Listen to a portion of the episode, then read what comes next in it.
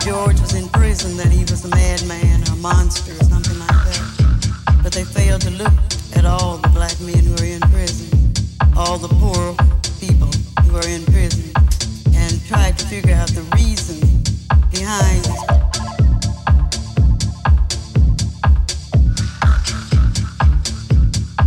Well, when one of us are killed, we usually have a long, drawn-out funeral.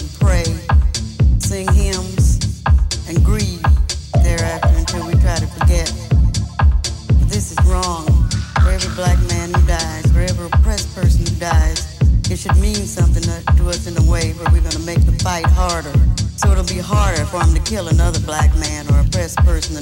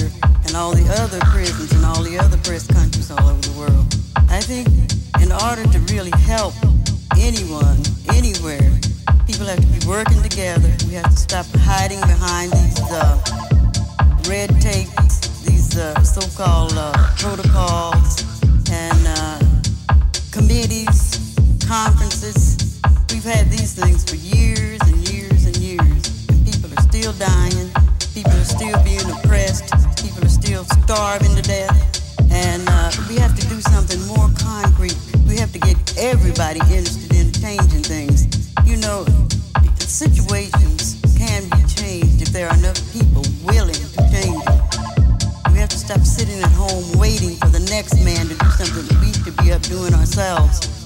We go home and we sit in the house and we say, well, this person is really working hard instead of going out helping this person to work hard to get change.